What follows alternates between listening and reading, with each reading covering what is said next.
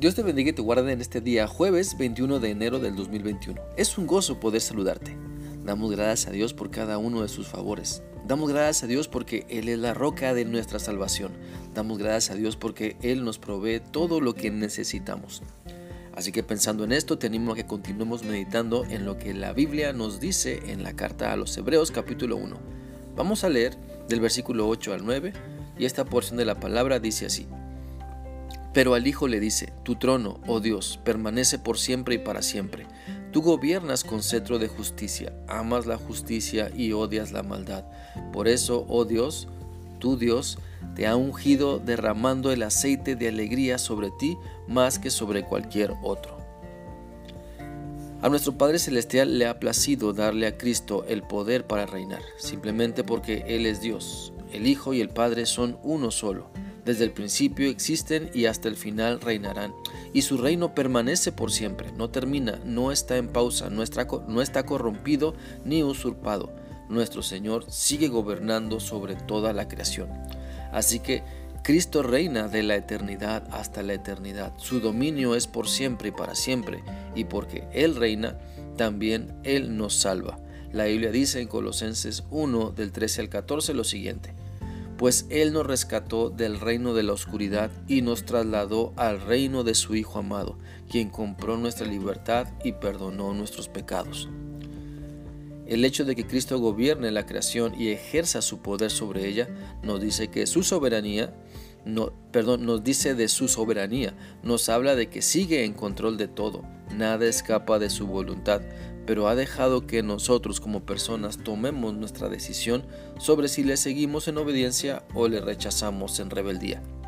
Pero en ambos casos hay consecuencias. Primero, las bendiciones cuando, cuando le creemos y obedecemos son infinitas y podemos darnos cuenta de que realmente nuestro Señor Jesucristo gobierna sobre todo. Pero cuando las personas le rechazan, solo ven injusticias y no entienden lo que Cristo hace a su favor. El gobierno de Cristo lo entienden y disfrutan sus seguidores. La Biblia dice en el Salmo 9 del 7 al 8 lo siguiente. El Señor reinará para siempre y desde su reino traerá justicia al mundo.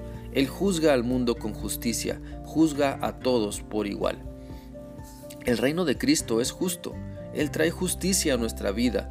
No es una justicia humana e imperfecta, sino que la justicia que Dios derrama demuestra su amor, nos da de su gracia, nos advierte de las consecuencias de nuestro pecado para que nos arrepintamos.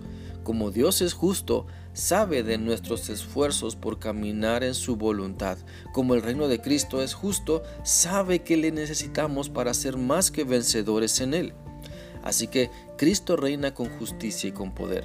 Su sacrificio en la cruz y su resurrección nos afirman que Él ahora está reinando sobre todo. Su nombre es sobre todo nombre. La Biblia dice en Filipenses 2 del 5 al 11 lo siguiente. Tengan la misma actitud que tuvo Cristo Jesús. Aunque es Dios, no consideró que el ser igual a Dios fuera algo a lo cual aferrarse. En cambio renunció a sus privilegios divinos, adoptó la humilde posición de un esclavo y nació como un ser humano. Cuando apareció en forma de hombre, se humilló a sí mismo en obediencia a Dios y murió en una cruz como morían los criminales. Por lo tanto, Dios lo elevó al lugar de máximo honor y le dio el nombre que está por encima de los demás nombres, para que ante el nombre de Jesús se doble toda rodilla en el cielo y en la tierra y debajo de la tierra, y toda lengua confiese que Jesucristo es el Señor para la gloria de Dios Padre. La voluntad de Dios es que al reconocer todo lo que Cristo hace por ti, te doblegues ante Él, te humilles y le reconozcas como Señor de tu vida, para que ya no la gobiernes tú, sino que le permitas dirigirla mucho mejor de lo que tú piensas que puedes hacerlo. Por eso te animo a que consideres que lo más importante es que Cristo reine tu vida.